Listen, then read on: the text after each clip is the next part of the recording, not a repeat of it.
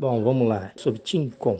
É, Tincon é, na verdade, o Tincon ele é aquela como se fosse uma massagem com a ponta dos dedos, que você toca o corpo da pessoa. Esse método era utilizado na Umoto. Eram dois métodos utilizados na Umoto. Daí nasceu o Jorei. O Jorei nasceu ainda dentro da Umoto. porque Eles utilizavam o Tincon e o Miteshiro.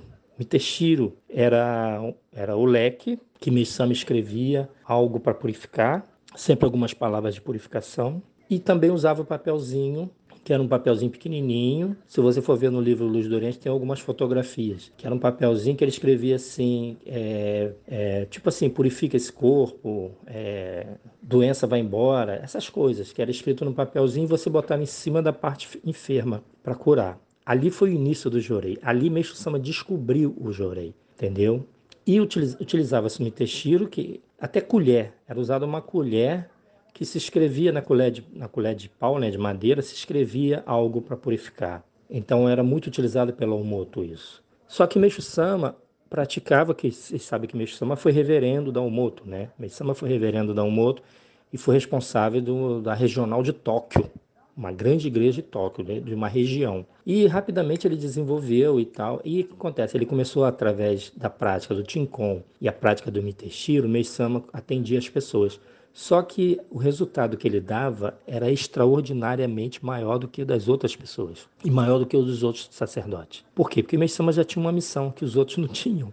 Ele já emanava uma luz. Então, é, ele praticava isso e ali ele foi aprofundando e ali foi nascendo o Jorei. Até que o Tinkon, Meixama começou a praticar o Tinkon dessa forma. Aí ele criou, por exemplo, aplicação de digitopuntura no estilo Okada. Aí ele abriu uma, uma igreja, como se fosse uma clínica, né? E ali ele praticava. Era com a ponta dos dedos, você pressionava, procurava nódulos, toxinas, examinava e tal. Ele fazia isso. E ali ele foi desenvolvendo foi desenvolvendo até que Deus foi revelando as coisas para ele, até chegar ao ponto da revelação do Jorei. Porque o Tinkon é você emana energia sua, do seu próprio organismo, seu próprio corpo. Meixo Sama descobriu o método de você emanar luz de Deus. Baseado nisso, ele criou a Hikari, porque só ele praticava. Né? Aí ele, quando ele fundou a igreja, a nossa religião, é, só ele praticava Jorei. Ninguém mais na igreja praticava. Era só ele. Aí ele criou o método de Orikari. E aí ele, no início, ele deu permissão a 13 diretores da igreja ou seja, 13 reverendos para poder praticar também. Só Meixo Sama e essas 13 pessoas praticavam de orei. Os membros, os frequentadores não podiam. Depois ele foi abrindo para otorgar o Ricari para todos. Então, assim, tudo partiu do Tinkon. Começou com o Tinkon, né? que era esse método de você tocar com a ponta nos dedos. Por exemplo, você tem aqui no Brasil, você tem o reiki, né? Todo mundo, muita gente pratica o reiki e tal, com a palma das mãos e tal. Só que ali você emana o quê? Energia da pessoa, do organismo, da própria pessoa, do próprio espírito. Emana, tipo passe, né? O passe, por exemplo, é diferente de Jorei. Já alguém, já, alguém aqui já fez teste? Ministro tem que ter espírito de pesquisa, viu? Então, assim, é, eu, pela minha curiosidade, eu queria saber a diferença do Jorei pro, pro passe. Então, o que, que eu fiz? Um dia eu fui numa eu era membro só, não era nem ministro, não. Eu fui na, numa religião chamada Ramatiz e recebi passe recebi o passe, senti aquela paz tal, senti algumas coisas ali e tal, e percebi que a pessoa que estava me dando o passe não dava o passe sozinha, mas aí eu percebi pela minha espiritualidade, pela minha mediunidade. Eu via que todas as pessoas que estavam dando passe tinham entidades nas costas dela não fazia sozinho, sempre tinha alguma entidade junto, né, que dava o passe. É uma paz, é uma tranquilidade, você sente limpar a tua aura, aquela coisa. Aí o que, que eu fiz? Saí dali com o espírito leve, porque o passe é bom, é gostoso, e fui para a igreja do Grajaú para receber Jorei, que para mim tinha que ser imediato para poder eu sentir a diferença. Eu senti um, agora que eu senti o outro. Quando eu cheguei na igreja, eu sentei para receber Jorei com uma senhora de 80 anos, pioneira da, da área do Rio de Janeiro, dedicou com Watanabe. Ela ministrou Jorei em mim. Eu quase caí do banco. Nossa, que força no Parecia que saia fogo da mão daquela mulher. Aí eu, aí eu senti diferença. Que o passe é aquela coisa suave, leve, com uma entidade te abençoando, transmitindo aquela energia boa de paz. O jorei não, o jorei parece que você está sendo atropelado por uma carreta. É aquele fogo que atravessa você no peito e vaza nas costas e arranca tudo quanto é mácula. Luz de Deus. Então eu, aí eu senti diferença, porque eu fui pesquisar isso. Mas eu, eu não conheço ninguém que tenha feito isso que eu fiz. Mas eu aconselho experimentar, ver a diferença de um para outro, na mesma, mas tem que ser na mesma hora. Vai no lugar, recebe, depois vai para o outro e recebe jorei. Você vai ver a diferença. Então, assim, assim a gente vai aprendendo, né? Sim, inclusive o Tinkon é praticado até hoje na Umoto. Tinkon é praticado até hoje na Umoto. Então, assim, ali é, é, como você falou mesmo, o ancestral do, do Jorei, que foi através da prática do Tinkon que Meixo Sama foi descobrindo o Jorei. Ele foi sendo orientado por Kanon, né? por Deus Canon. Ele foi sendo orientado, sendo conduzido. Aí, tanto é que quando ele praticava o Tinkon, era diferente dos outras pessoas da Omoto praticando o Tinkon. O de Meixo Sama era porque Meixo Sama aprofundou mais, ele foi mais além. Ali ele já na cabeça dele ele já mudou, já não era mais Tinkon, porque ele foi mudando, ele foi aprimorando o método, inclusive o método de descobrir as toxinas, os locais, os pontos vitais, o caminho do linfático. Ele foi descobrindo tudo isso ali no Tinkon. O Tinkon que ele foi descobrindo o caminho do linfático, descobrindo tudo e aprofundando mais ainda coisa que o Moto não aprofundou desse, desse jeito, porque não teve ninguém para fazer isso, só Meixo Sama. Mas o que, que ele fez? Ele aprofundou e guardou isso para ele, até fundar a religião dele. Quando ele fundou a religião dele, a, o Tinkon deixou de ser Tinkon, passou a ser Jorei, né? Na verdade não era Jorei, né? Era Okiomi, né? Passou a ser chamado Okiomi. É, então ele, ele começou a praticar o Okiomi no início, aí otorgou o Mamori, otorgou o Mamori, que era o Hikari, o ancestral do Hikari, né, o Mamori, que na verdade começou com, também com o Miteshiro, que o Miteshiro era otorgado, Meisama, ele escrevia um papelzinho, né? Esse leque tem o poder de purificar as pessoas. Ele escrevia no leque. Como ele escrevia e a energia dele passava para a letra, esse leque ficou poderoso. Então ele otorgava para os discípulos dele para curar as pessoas. Esse era o, o, ancestral do Ricari. Aí os papeizinhos pequenininhos também, escrito que ele botava em cima da enfermidade. Então os reverendos da época fazia isso. Pegava aquele papelzinho, ia cuidar da pessoa enferma, ele abria aquele papelzinho, botava em cima do local e pedia Canon para purificar a pessoa. Esse foi o início do Jorei. Depois aí foi com, com a palma da mão, né? Aí ele foi descobrindo afastar a palma da mão, passar a palma da mão, balançar a mão,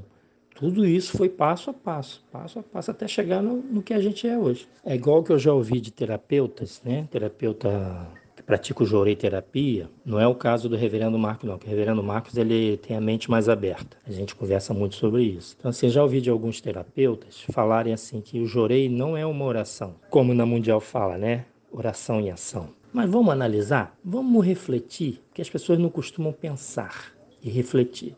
Então vamos refletir um pouco. Ah, o jorei não é uma oração. O jorei é só uma, é, um, é uma terapia. Tá bom, não é oração. Mas sai luz da mão? Todos concordamos que sai luz. Inclusive os terapeutas, inclusive as pessoas que não têm religião, mas praticam terapia. Não, sai luz, porque dizem que sai luz. Eu nunca vi, mas sai luz. Uma pessoa pode dizer isso, né? Se sai luz, essa luz vem da onde? É de Deus, não é? Você não usa o Ricari? Se o Ricari tem letra de Meixo Sama ali, ele tem luz de Deus, ele tem energia divina. Se a luz é de Deus, por que, que a gente não pode orar? Você não ora para Deus? Então por que, que aquilo ali não pode também ser uma oração? Por que, que você não pode orar a Deus quando você está transmitindo a luz? Por que, que não pode ser uma oração? Ele pode ser as duas coisas, cara. Meixo Sama diz que ter isonomê, ponto de equilíbrio. Não podemos ser extremistas, nem para um lado nem para o outro. Então ele pode ser oração sim. Então é a questão de raciocínio, de reflexão. Se você transmite luz, e essa luz é divina, é de Deus, é oração também, ou não? Se você for no altar orar, o que, que vai sair da imagem? O que, que, que irradia da imagem quando você está orando? Mesmo sem orar, ela irradia o tempo todo o quê?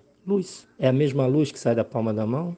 Não é a luz de Deus? E você não ora no altar para a luz? Por que, que não pode orar para a luz que sai da palma da mão? É só para refletir, cada um tire suas conclusões.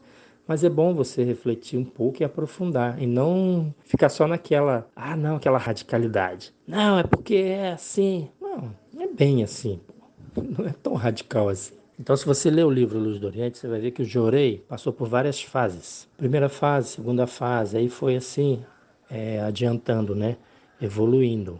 Até terminar a guerra, né? Aí o término da guerra, aí a, a coisa mudou também, né? Foi aprimorando, foi mudando. Então aí Meixo Sama começou a mudar também o, o método do Jorei, porque, por exemplo, a partir de 1950, se não me engano, em 1950 que ele passou a ministrar o jorei coletivo nos cultos, porque ele não ministrava jorei coletivo. Ele passou a ministrar jorei coletivo. Eu já ouvi terapeuta dizer que jorei coletivo não é válido, porque é com a mão afastada e muita gente, ministrando jorei muita gente, então não vai ter eficácia. Como assim que a pessoa pode afirmar que não tem eficácia? Que não acontece milagre se aconteceram vários milagres com o jorei coletivo de Meisama. Teve gente que ficou curada num culto, foi pela primeira vez num culto em Hakone, Meisama ministrou jorei coletivo e, e, e, curou algumas enfermidades que a pessoa só foi perceber depois. Então como que não cura? Como que eu mesmo já recebi milagre do jorei coletivo. Então a pessoa não pode afirmar, por exemplo, para mim que o jorei coletivo não funciona. Isso eu escutei de, uma, de um terapeuta. E eu rebati na mesma hora. Eu falei, não, mas como é que você pode afirmar isso? Eu já recebi milagre do jorei coletivo. Recebi jorei da filha de Meisama, Sandai Sama, terceira líder,